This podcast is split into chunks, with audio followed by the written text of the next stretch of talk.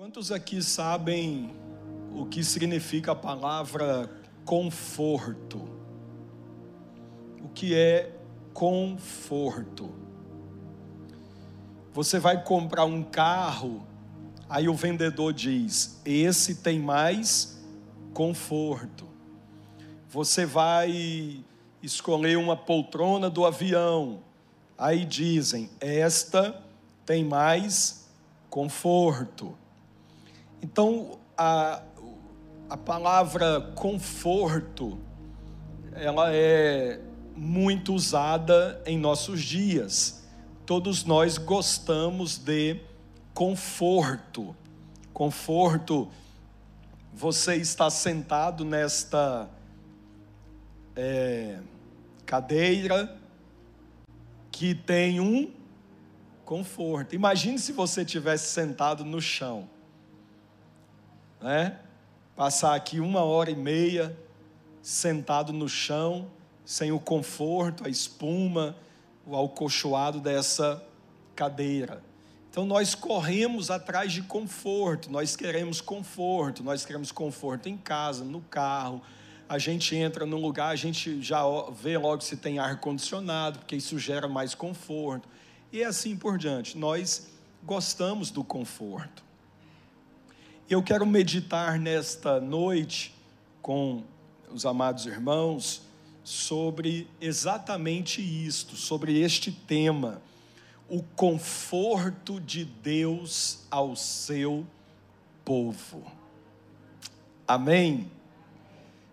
Como é ou o que é o conforto que Deus nos proporciona? É sobre isso que eu quero meditar com todos nesta noite. Eu estou orando a Deus pra, para que realmente eu consiga que eu consiga porque a minha voz tô rouco de terça-feira tiraram o meu retorno aqui na terça. Tiraram o meu retorno aqui na terça e aí, ó, que deu. E aí eu dei aula ontem, dei duas horas de aula ontem, falando sem parar. E aí a voz não aguenta, né? E agora mais duas horas agora, imagine. Mas eu quero que você então abra sua Bíblia, sem mais delongas, no capítulo de número 40 do profeta Isaías.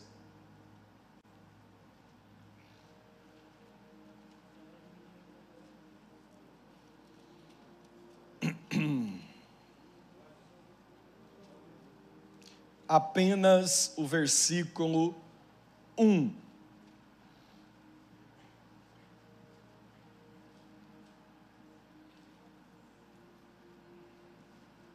Isaías, Isaías capítulo 40, versículo 1. Ah, todos acharam? Diga amém. Diz assim: Consolai, consolai o meu povo, diz o vosso Deus. Amém. Até aí. Queridos, ah, o profeta Isaías faz parte é, de um bloco que na teologia nós chamamos de profetas maiores. Esse designativo não é porque esses profetas maiores são melhores do que os profetas menores. Isso vai muito do tempo e, do, e da extensão do ministério que eles tiveram sobre a terra. A duração do ministério. Por exemplo, Isaías profetizou sobre os reinados de Uzias, Jotão, Acás e Ezequias quatro rei, reis. Então foram muitos anos profetizando, ok? Então por isso são chamados de profetas maiores, por causa da extensão, da durabilidade do seu ministério. É, fazem parte também desse bloco é, Isaías, Jeremias, Ezequiel e Daniel. Estes são os quatro profetas maiores. E Isaías profetizou mais ou menos. Deixa eu afrouxar isso aqui, ver se a, ver se a garganta ajuda um pouquinho. Não sei, realmente eu não sei se eu vou ter voz para ir até o final. O profeta Isaías viveu e profetizou num período difícil. Ele profetizou, viveu mais ou menos 700 anos antes de Cristo. A potência que dominava o cenário político global da época era um país chamado Assíria. Você não pode confundir Assíria com Síria. São parecidos, mas a primeira tem um A na frente. Tá, tá bom? Neste tempo, a Assíria dominava e estava invadindo, guerreando e tomando todos os reinos que tivesse naquela região. E o profeta Isaías foi contemporâneo de Oséias e de Miqueias. A única questão que você tem que ter em mente, ainda que a guisa de introdução, é que tem profeta, tem profeta que profetiza para o reino do norte e tem profeta que profetiza para o reino do sul. Porque Israel foi dividido depois que Salomão morreu. Dez tribos formavam o reino do norte, cuja capital era Samaria. Em alguns momentos, Jezreel. Duas tribos apenas, Judá e Benjamim, formavam o reino lá de baixo, o reino do sul, cuja capital era Jerusalém.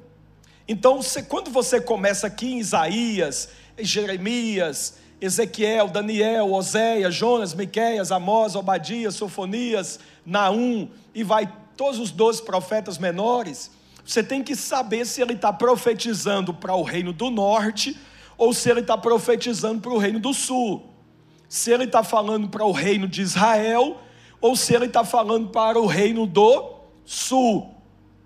Isaías é um profeta que profetizava para o reino do sul. Isaías profetizava na cidade de Jerusalém. Ser profeta no Antigo Testamento era um desafio, porque os profetas eram odiados. Porque quem que os profetas de verdade denunciavam reis, sacerdotes, que era quem detinha o poder. Então os, os profetas eram odiados por causa disso. A, a, a, elite sacerdotal odiava os profetas. A gente tem o profeta Jeremias que foi jogado no calabouço. E o profeta Isaías, segundo a tradição, foi cerrado ao meio pelo ímpio filho de Ezequias, chamado Manassés, conforme é citado lá em Hebreus, lá na frente. E segundo a tradição, Isaías foi cerrado ao meio. Então a vida do profeta no Antigo Testamento não era brincadeira. Não era como o, profeta de hoje. Porque hoje também todo mundo quer ser profeta. Não é isso? Eu sou profeta, eu, eu vou profeta. Não é assim. O profeta no Antigo Testamento sofria muito. A palavra profeta no, no hebraico é nabi. Nabi, que significa boca de Deus. O profeta fala de Deus ao povo, enquanto o sacerdote fala do povo para Deus. Por isso que Jesus é rei, profeta e sacerdote. Pensei até que você ia dar um amém. No Salmo 22 ele é profeta, no Salmo 23 é sacerdote, no Salmo 24 Jesus é rei. O Salmo 22 é Jesus ontem, o Salmo 23 é Jesus hoje, o Salmo 24 é Jesus amanhã. O Salmo 22 é Jesus crucificado, o Salmo 23 é Jesus ressuscitado, o Salmo 24 é Jesus glorificado.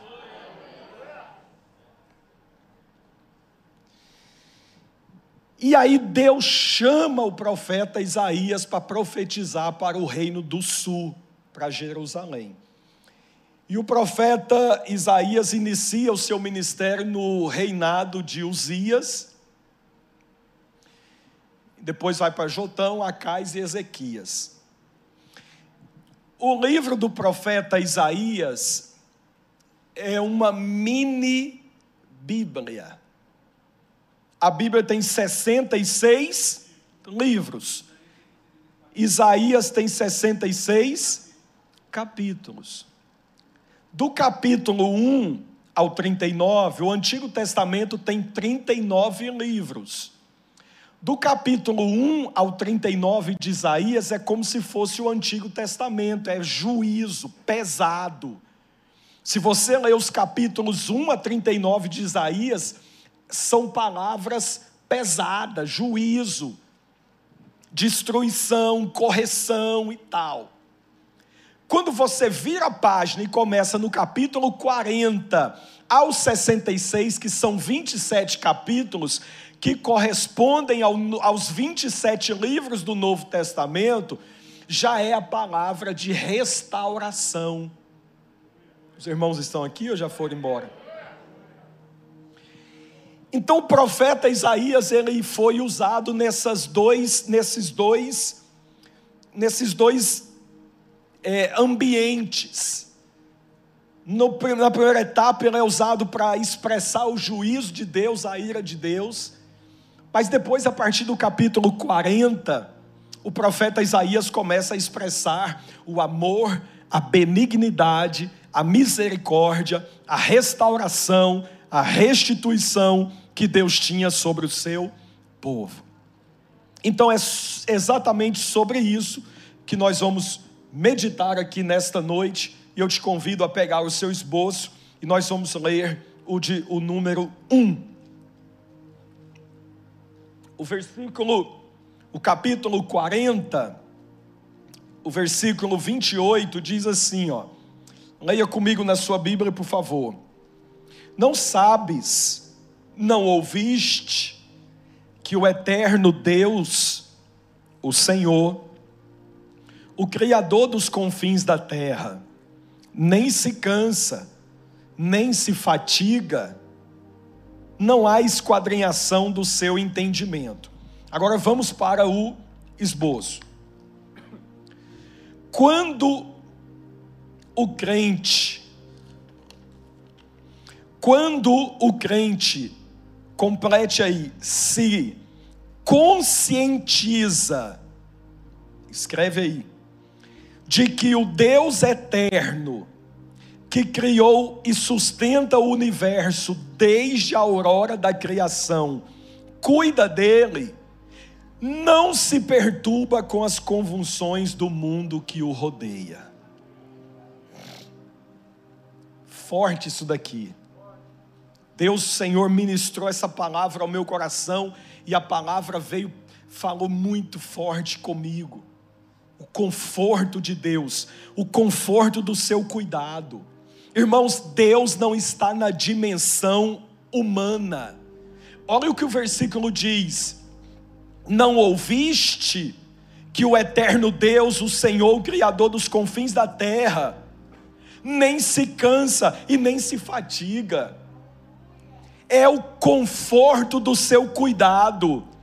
Quando nós nos conscientizamos que o Deus que fez todas as coisas, que criou a infinidade do universo, o mundo, como diz o Salmo 24, Deus criou o mundo e os que nele habitam. Quando nós pensamos na imensidão, na infinitude do Deus que nós servimos, nós nos sentimos abraçados pela onipotência de Deus. Nós sofremos quando nós não temos a clara, nítida e perceptível ideia de quem é, do tamanho que é, do poder que tem o Deus que nós servimos. Nosso Deus é inigualável, incomparável, inconfundível, imparável. O nosso Deus nunca perdeu uma batalha.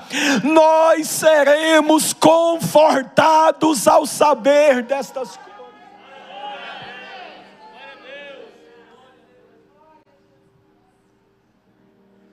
A questão é que de vez em quando a gente vive como se não soubéssemos destas verdades. Nós apequenamos Deus às vezes. Nós pegamos uma caixinha de sapato e tentamos colocar Deus lá dentro, quadradinho, pequenininho, e nós achamos que o jeito de Deus resolver é só por aqui, só pode ser aqui que Deus vai fazer. E aí, quando a gente pensa que não, Deus vem e nos surpreende aqui pelo outro caminho, porque Deus é eterno no seu poder e na sua forma de agir não há esquadrinhação do seu entendimento. O que significa isso? Ninguém é comparável a Deus, não tem como você esquadrinhar, não tem como você entender a infinitude do Deus que nós servimos. Quem está entendendo a palavra, diga amém. Número dois, diz assim: O subtítulo do número 2 é o conforto da sua providência. Olha só comigo o versículo 29. Dá vigor ao cansado e multiplica as forças ao que não tem nenhum vigor. Que tremendo isso daqui. Sem Deus, leia comigo aí no esboço, sem Deus, o vigor da juventude é fraqueza. O que não confia em Deus recebe dele o poder que renova as suas forças. O que confia em Deus recebe dele o poder que renova as suas forças continuamente. Enquanto eu pregava aqui na terça-feira passada, o Espírito de Deus ministrou em meu coração muito forte e disse: Meu filho, comunica com o meu povo e diga ao meu povo que eu estou derramando uma unção de renovo sobre o povo. E nós tivemos aqui uma visitação marcante da presença da nuvem da glória de Deus sobre nós. O conforto da sua providência, Deus dá força ao cansado e aumenta as forças do que não tem nenhum vigor. O nosso mundo, isso falando fisicamente, músculo, nervo, pernas, as costas, falando fisicamente, nós vivemos em um mundo que é propício ao cansaço.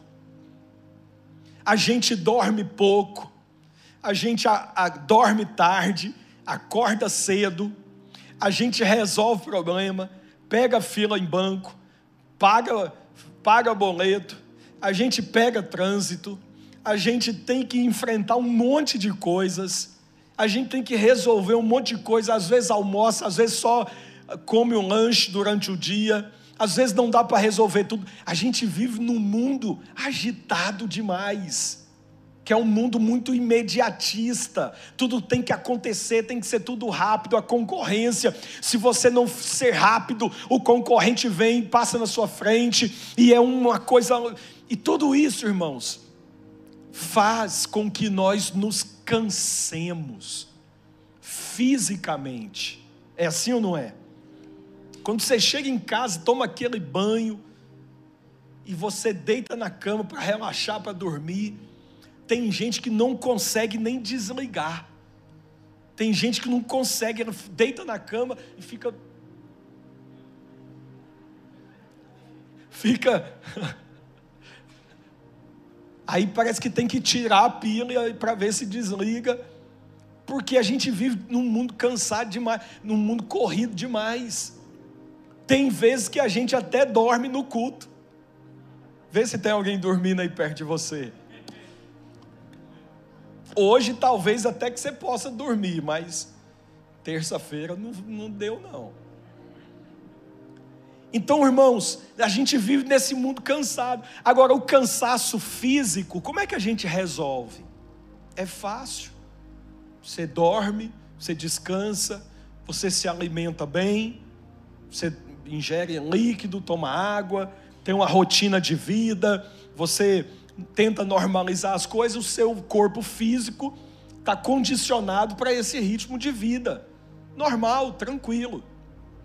Agora, e quando se trata de cansaço espiritual? Como é que a gente resolve? Pastor, como é que é isso? Não entendi. Cansaço espiritual tem isso? Tem. Tem gente que está cansado espiritualmente. Eu falei ontem um pouquinho na aula, no seminário, falei um pouquinho sobre Elias. Uma mensagenzinha que eu estou preparando. O ano que vem eu vou pregar sobre Elias. E a gente vê muitas coisas boas e bonitas no profeta Elias, sim ou não? O cara orou, fez chover fogo do céu, e os profetas de Baal, e desafiou Acabe Jezabel, e o profeta Elias, aquela coisa. Um homem de Deus, um gigante. Só que eu, fazendo um estudo, um pouquinho estudando e tal, eu vi que o profeta Elias tinha alguns defeitos. E é sobre os defeitos do profeta Elias que eu vou falar nessa mensagem o ano que vem. Então você não perde nenhum culto daqui para frente, que qualquer dia desse eu vou falar sobre os erros do profeta Elias. Não que eu fique procurando os defeitos do povo de Deus aqui na Bíblia, mas é porque, por exemplo, vou dar só uma um spoiler aqui da mensagem. Ó, oh, um defeito que o profeta Elias tinha. Teve uma vez que o profeta Elias falou assim para Deus: Mas Deus, está muito difícil. Só eu fiquei por profeta em Israel. Vou repetir: só eu, só eu, só eu é quem? É só eu. Só eu fiquei para o profeta Israel. Foi que Deus disse. Deus respondeu o quê? Oh, oh, Elias, você está ruim da cabeça? Está doido? Quem te falou isso? Além de você, Elias, tem mais 70? 700? Tem mais quantos? Agora me explica uma coisa, irmão. Que cara ruim de relacionamento, que era esse profeta Elias, que tinha mais sete mil, e ele arrogantemente bate no peito e diz: Só eu fiquei por profeta. E os outros? Ele não relacionava com esses outros sete mil? Você enxerga um profeta que quis fazer tudo sozinho. No mesmo dia, ele subiu no monte, orou, é, no, no, na sua jornada, ele orou, fechou o céu.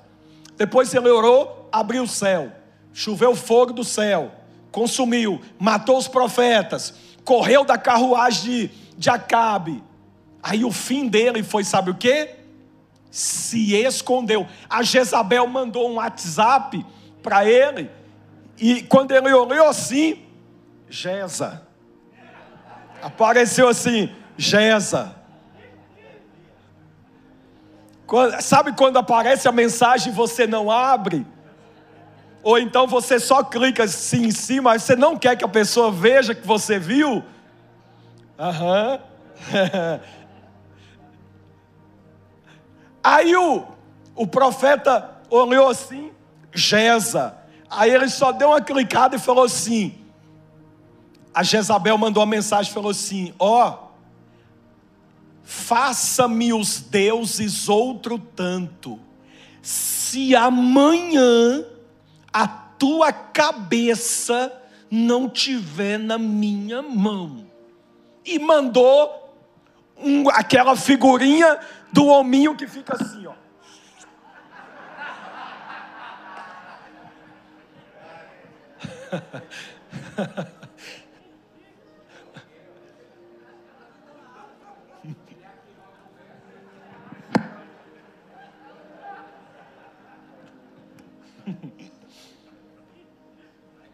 Que, que, que, que o profeta fez, gente? Ó, oh, foi, escondeu aonde? Mas espera aí, irmão, cadê o profetão que desafiou o rei? a rainha que desafiou todo mundo por causa de um zap. O cara foi para dentro de uma caverna e acabou o profeta que era o homem. Sabe o que é isso, irmãos? Esgotamento espiritual é gente querendo continuar a jornada da vida com o tanque vazio. É gente achando que as coisas de Deus, que a batalha espiritual se vence no braço dessa carne, e não é. Tem gente que está andando, fazendo a viagem da vida cristã, e a luzinha da reserva já acendeu, o ponteirinho está lá embaixo assim, ó. E ele precisa estacionar no posto de Jeová o mais rápido possível, e não é gasolina, não é diesel, não é álcool, ele vai ter que encher o tanque de azeite.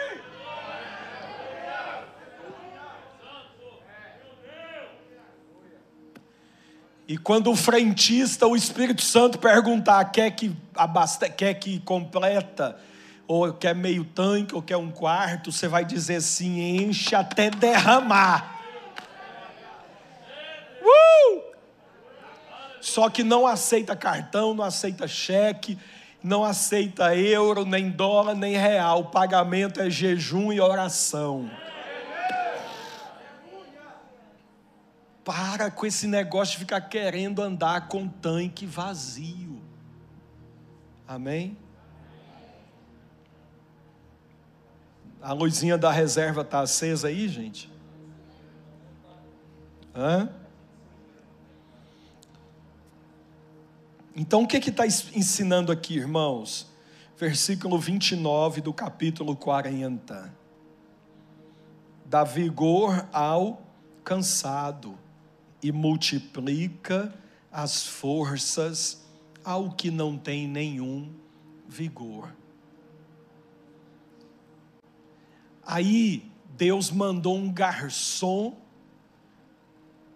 lá na caverna. Porque aí o garçom levou pão e água.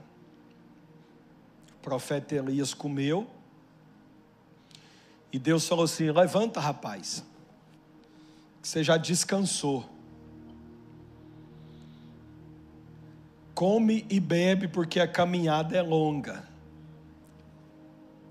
Tu vai fazer ainda duas coisas. Você vai ungir dois reis e um profeta. Aí o profeta Elias diz assim: um profeta para trabalhar comigo? Aí Deus falou assim: não, para trabalhar no seu lugar.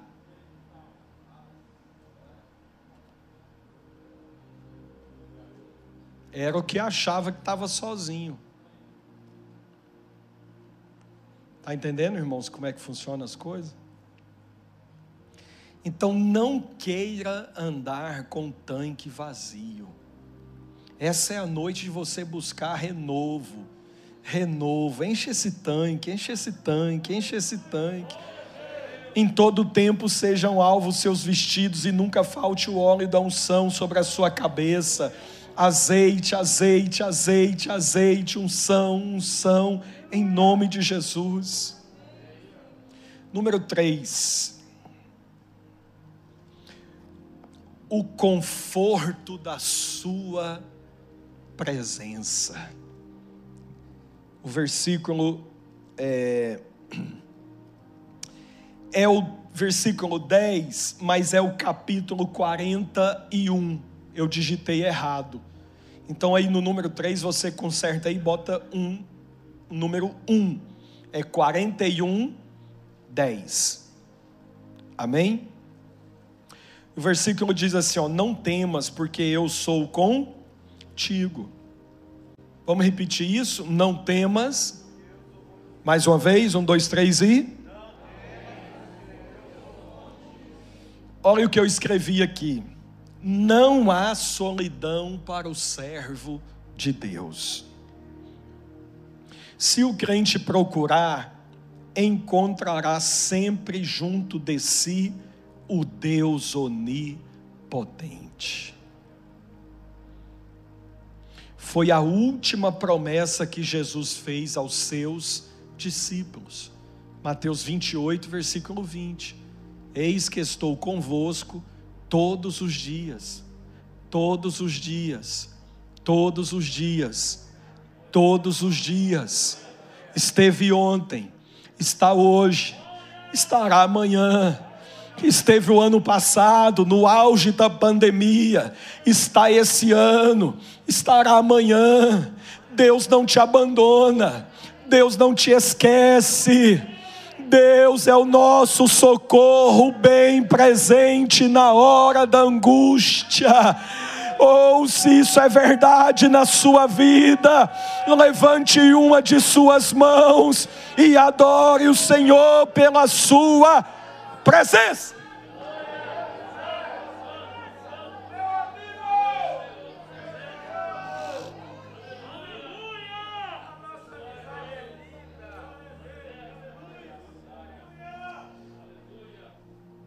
Teve uma vez que Deus ficou zangado com o povo e falou com Moisés assim: Moisés, tô, perdi a paciência.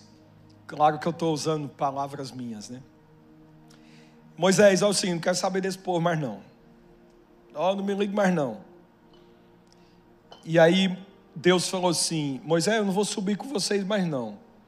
Eu vou mandar um anjo e o anjo vai subindo aí com vocês. Aí Moisés disse assim: Deus, se o Senhor, se a tua presença não estiver conosco, não nos faça subir desta terra. Nós vivemos uma época perigosa um famoso pregador americano. O cara era tão bom, mas tão bom, que ele abriu uma igreja no bairro, no, em Nova York, no meio dos drogados. Um pastor chamado David Wickerson morreu em 2011 vítima de um acidente de carro. David Wickerson tem um livro muito antigo que chama-se toca a trombeta em Sião. Mas pensa num homem de Deus, David Wilkerson. E uma mensagem que ele pregou, o tema era o seguinte: familiarizado, não, o perigo de nos familiarizarmos com as coisas, não, com Deus. E ele defende a tese de que muitas pessoas estão apenas familiarizadas com Deus, com igreja, e ficou uma coisa sem vida, ficou uma coisa sem pungência, ficou uma coisa sem, sem entusiasmo. Irmãos, a presença de Deus é insubstituível. Quando você vem em um culto, o, o, o, pessoal canta os hinos, toca, e bonito, e a gente sente a unção de Deus. O pastor vem, prega, ministra, gente converte, gente aceita Jesus, que é a mais nítida, incontestável prova de que a presença de Deus está entre nós. E você vem e sai, e não sente nada, não sente a presença do eterno Deus Santo, terrível, entre nós, em nosso meio. Alguma coisa está errada com você. E é isso que David Wickerson fala: o perigo de nos familiarizarmos com Deus. As coisas de Deus são novas a cada dia. A Bíblia diz que nós precisamos buscar renovo a cada dia. Justamente porque essa vida que a gente leva, as vicissitudes da vida, os dissabores da vida, debitam de nós força, unção, graça, e é por isso que a gente tem que colocar, encher, reabastecer todos os dias, senão a gente anda com tanque vazio. Paulo disse em Efésios 5,18: não vos embriagueis com vinho, onde há contenda, mas, não é mais, mas, enchei-vos do Espírito Santo. A palavra enchei-vos implica em um ato contínuo é hoje, é amanhã, é semana que vem, todo, porque vai saindo, a gente vai perdendo, tem que ir buscando mais a cada dia. Quem está entendendo, diga amém. Então, irmãos, nós precisamos descansar no conforto do cuidado de Deus, no conforto da providência e no conforto da Sua presença. E agora, número quatro, no conforto da Sua proteção. Deus é um pai que protege. Um pai, eu já, eu já preguei uma mensagem aqui, que eu falei, eu mostrei Deus como um pai. E eu falei de três características de Deus como pai. Número um, um pai provê. Número dois, um pai protege. Número três, um pai ama. E aqui a Bíblia está nos ensinando o conforto da sua proteção. Veja comigo o capítulo 41, versículo 12. Está aí no esboço: os que guerreiam contigo tornar-se-ão em. Repete comigo: tornar-se-ão em. E perecerão. É, é, corrija aí, tá? Não é o 40, é o 41. Combater os crentes é lutar contra Deus. Jesus perguntou a Saulo: Por que me persegues? Atos 9:4. Ele perseguia os cristãos. Representamos no mundo a causa de Deus. Contra ele, de nada valem as forças humanas. Irmãos, Deus é o teu Pai. Deus é o meu Pai. Que figura tremenda na Bíblia para representar Deus, a figura de um Pai. Um Pai que ama, um Pai que provê e um Pai que, acima de tudo, protege. Pai é sempre Pai. Você pode conhecer ex-mecânico, ex-banqueiro, ex-traficante, ex qualquer coisa, mas eu nunca conheci ex-pai. Porque ninguém deixa de ser pai. Teu pai é teu pai. Pronto e acabou. É assim ou não é? A mesma coisa está aqui com Deus. A figura de pai é usada para exemplificar o caráter de Deus. E uma das coisas que sobressai nessa questão de Deus como pai é a figura do protetor, do Deus que protege. Olha o que diz aqui, o que eu escrevi: combater os crentes é lutar contra Deus. Eu poderia aqui, se a garganta estivesse ajudando, eu poderia citar vários exemplos na história de como Deus protegeu o seu povo, de como Deus guardou a sua igreja, de como a igreja seguiu triunfantemente na história, porque a igreja é invencível, é imparável, é indestrutível não pela igreja em si mesmo, mas porque o seu Pai, Deus, o nosso Pai, é quem nos protege. É quem nos protege.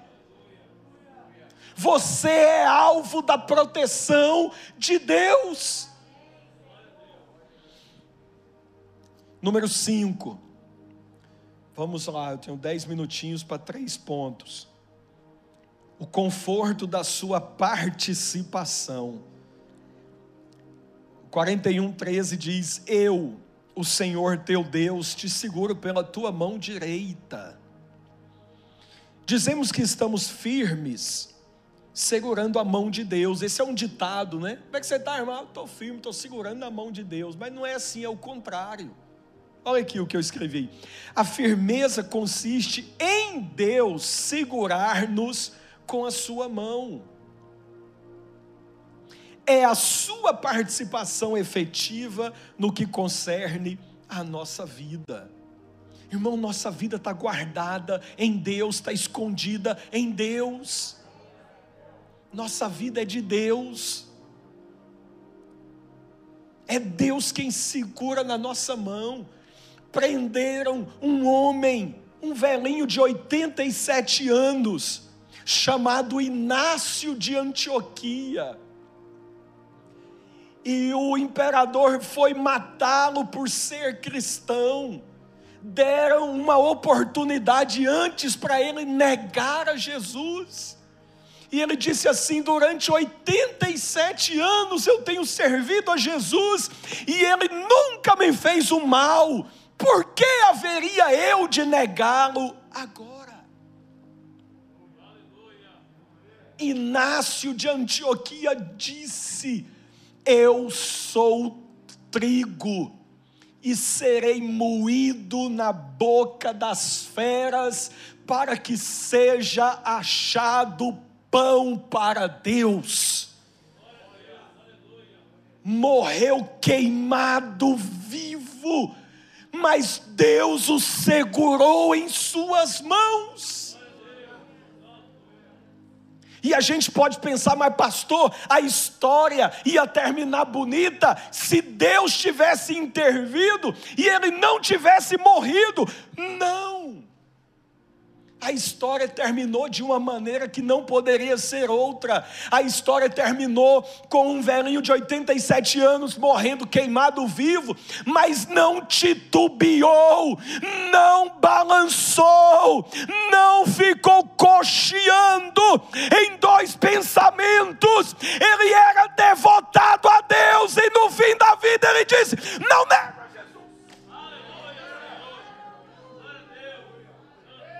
Não há final mais bonito do que este.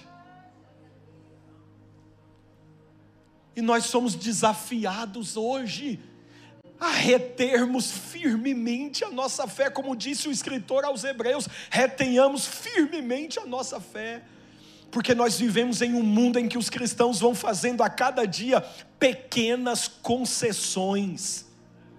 A gente vai fazendo concessões. Ah, não, isso aqui, só isso aqui, tem nada a ver, não. É assim ou não é? Ah, só isso aqui, vou abrir mão disso aqui, vou ler a Bíblia, mas não. Ah, isso aqui não acho que não é pecado, mas não. E a gente vai fazendo pequenas concessões. Irmãos, o pecado não está na ordem do relativo, o pecado está na ordem do absoluto. Não se relativiza o que está na ordem do absoluto. Pecado é pecado e acabou, e não podemos abrir brechas nem fazer pequenas ou grandes concessões.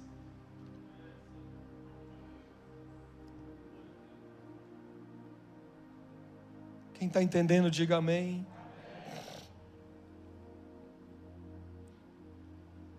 O conforto da sua participação é o número 5. E o penúltimo, o conforto do seu apoio. 41, 13. Diz assim: Eu, o Senhor teu Deus, te seguro pela tua mão direita. Ah, desculpa, esse é o, é o, é o desculpa, é o de baixo. É só para ver se vocês estavam o conforto do seu apoio. O versículo 13 ainda, é porque eu usei um versículo para dois tópicos. Eu te ajudarei.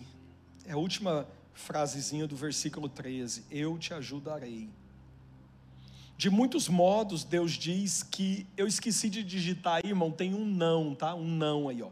De muitos modos, Deus diz que não está indiferente aos nossos problemas. Ele está sempre pronto a ajudar. O que significa que temos de fazer parte que nos a parte que nos cabe. Querido, amigo, irmão, voltemos para nossa casa hoje com essa certeza. Quem falou aqui foi o Senhor, o nosso Deus eu vou te ajudar. Se ele diz que vai nos ajudar, é porque sozinho não conseguimos. Então não tem esse negócio de tentar fazer sozinho, porque ele já diz que vai nos ajudar, e se ele diz que vai nos ajudar, é porque precisamos da sua ajuda. E se ele diz que vai nos ajudar, é porque precisamos da sua ajuda, e cabe a nós reconhecer que precisamos da sua ajuda. cabe a nós, obrigado. O texto diz: sem mim nada podeis fazer. Eu te esforço, eu te ajudo. O socorro de Deus. E isso é conforto para minha e para a sua vida. Quantas vezes você disse eu não consigo mais? É em alguma, algum problema, alguma situação qualquer, você um dia abriu a boca e exclamou e disse: Não consigo mais. Acabou, estou sem força. Acabou. Aí é onde Deus vem e entra na peleja. É onde Deus vem e entra na batalha, é onde Deus vem e entra nessa guerra, é onde Deus vem e abre porta, é onde Deus vem e dá um socorro, é onde Deus vem e dá um comando, é onde Deus manda alguém, é onde Deus abre uma porta onde você não imaginava. Deus é o teu apoio, eu te ajudarei.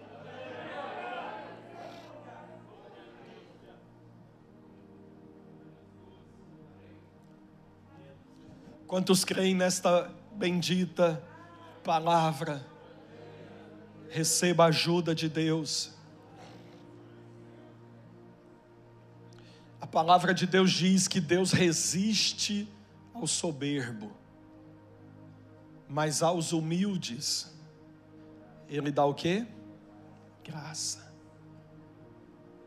E ser humilde é isso, é reconhecer que sozinho você não consegue, é reconhecer e dizer: Senhor, eu preciso da sua ajuda, não estou aguentando mais não, está difícil, Senhor, me ajuda, Pai. Chora, rasga o coração diante de Deus. Senhor, faz por mim, porque eu não consigo mais. Senhor, me socorre. Senhor, muda o fulano, muda fulano. Senhor, está difícil, não consigo mais. Clama. O profeta Jeremias diz: clama a mim, responder-te-ei. Clama, clama, grita. Ele virá o seu socorro. Ele virá o seu socorro. Vamos para o último ponto, que diz assim: o conforto do seu espírito, Espírito Santo. É, o capítulo 61, também o versículo 1 diz assim: O Espírito do Senhor Deus está sobre mim. Esta escritura se aplica a Jesus, que assim o declarou na sinagoga de Nazaré. O crente tem a indescri...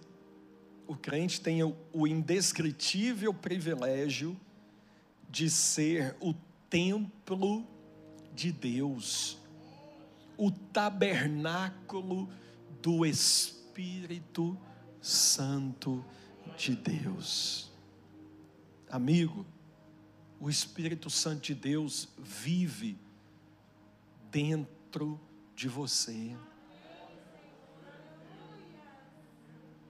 É impossível, eu termino dizendo isto, é impossível servir a Deus sem a presença do Espírito Santo.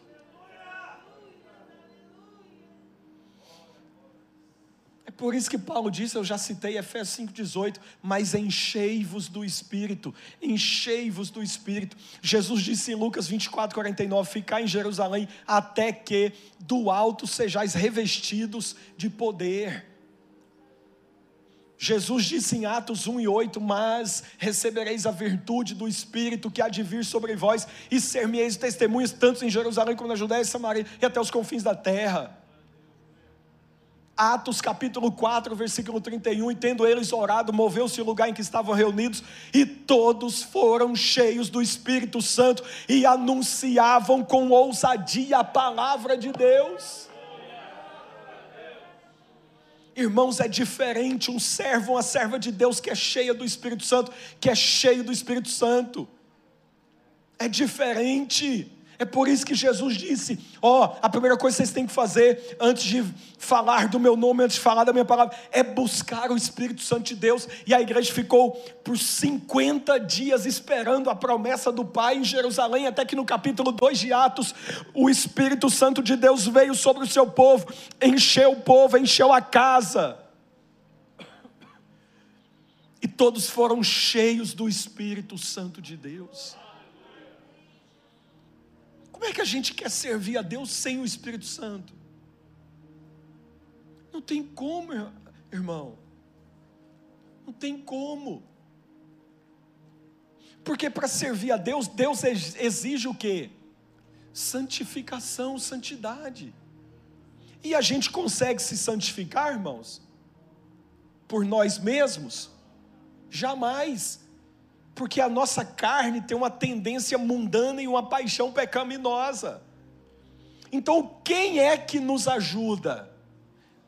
O Espírito Santo. Olha o nome, olha o nome dele: Espírito Santo, porque ele é o agente santificador na vida de cada cristão. É por isso que quando você vê um crente muito carnal, é pode ter certeza que a luzinha da reserva está acesa, está com pouco, a pouca presença do Espírito Santo de Deus. Porque quanto mais cheio do Espírito Santo de Deus a pessoa está, mais ela fica fácil de se conviver, de se dar, de se relacionar. Quanto mais cheio do Espírito Santo de Deus, irmãos, até a forma de dizer, até a forma de, de se referir às pessoas, até a forma, hum, muda tudo. Por isso que Paulo disse: Não entristeçais o Espírito Santo, no qual estáis selados para o dia da redenção. Efésios 4 e 30. Então a gente pode entristecer o Espírito Santo, porque o Espírito Santo é uma pessoa, só entristece quem tem, quem é uma pessoa, quem tem sentimento. O Espírito Santo de Deus é uma pessoa. O Espírito Santo é a terceira pessoa da Trindade. É Deus co igual a Deus, co igual a Jesus. Nós precisamos clamar, orar a Deus e dizer: Deus, envia o teu Espírito Santo sobre mim, me encha do teu Espírito, me dê a plenitude do teu Espírito Santo. Outra vez, Paulo disse: E não apagueis o Espírito. Terceira vez, Paulo disse: E não extinguais o Espírito. A gente não pode entristecer, não pode apagar e não pode extinguir. Porque se você extinguir o Espírito Santo da sua vida, meu irmão, aí acabou. Você não serve a Deus mais, acabou. Tchau, um abraço. A Bíblia diz, Jesus disse em João 16 e 8 que foi o Espírito Santo de Deus quem convenceu-me a mim, convenceu a você do pecado, da justiça e do juízo. Você está aqui hoje lavado, ensaboado, enxaguado no sangue de Jesus. Não é porque você é bonzinho e você estava em casa um dia sentado e decidiu: eu vou para a igreja, vou para ser presente de Deus. Foi não, amigo. Foi o Espírito Santo de Deus quem te convenceu.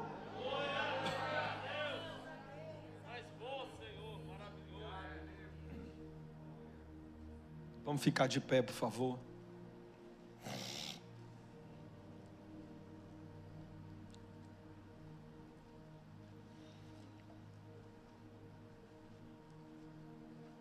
Amém? O conforto do seu cuidado, o conforto da sua providência, o conforto da sua presença, o conforto da sua proteção, o conforto da sua participação, o conforto do seu apoio, o conforto do seu espírito. Amém?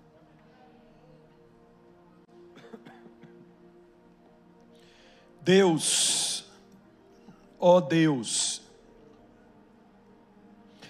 neste tempo, Senhor, que nós tanto precisamos, que nós tanto necessitamos, ó Pai, de conforto, não o conforto que um sofá nos dá, não o conforto que uma cama nos dá, mas o conforto que o Espírito Santo de Deus dá, não ao nosso corpo apenas, mas sobretudo à nossa alma. Senhor, tem pessoas agitadas demais em seu espírito, ansiosas demais, preocupadas demais, Senhor, eu falei as verdades da tua palavra aqui nesta noite. Produz, Senhor, conforto espiritual nesta alma. Produz conforto espiritual neste coração, Senhor. Deus renova vidas aqui nesta noite Ó oh Deus, que sintamos a tua presença neste lugar. Orema cante, oremai. Remai canto, remai sé.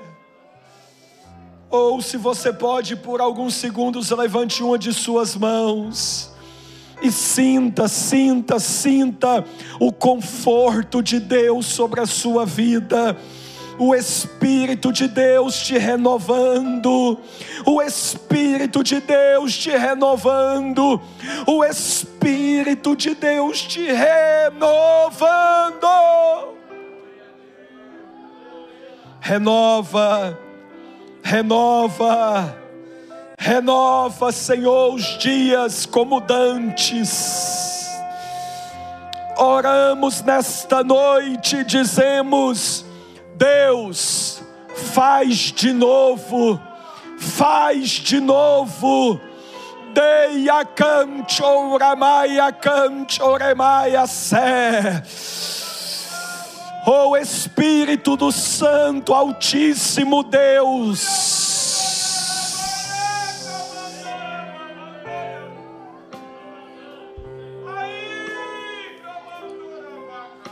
Isso.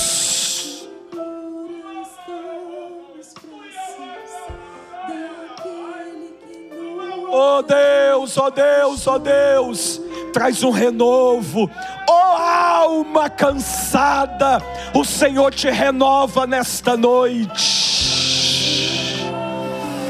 Oh, coração abatido, o Senhor te renova nesta noite.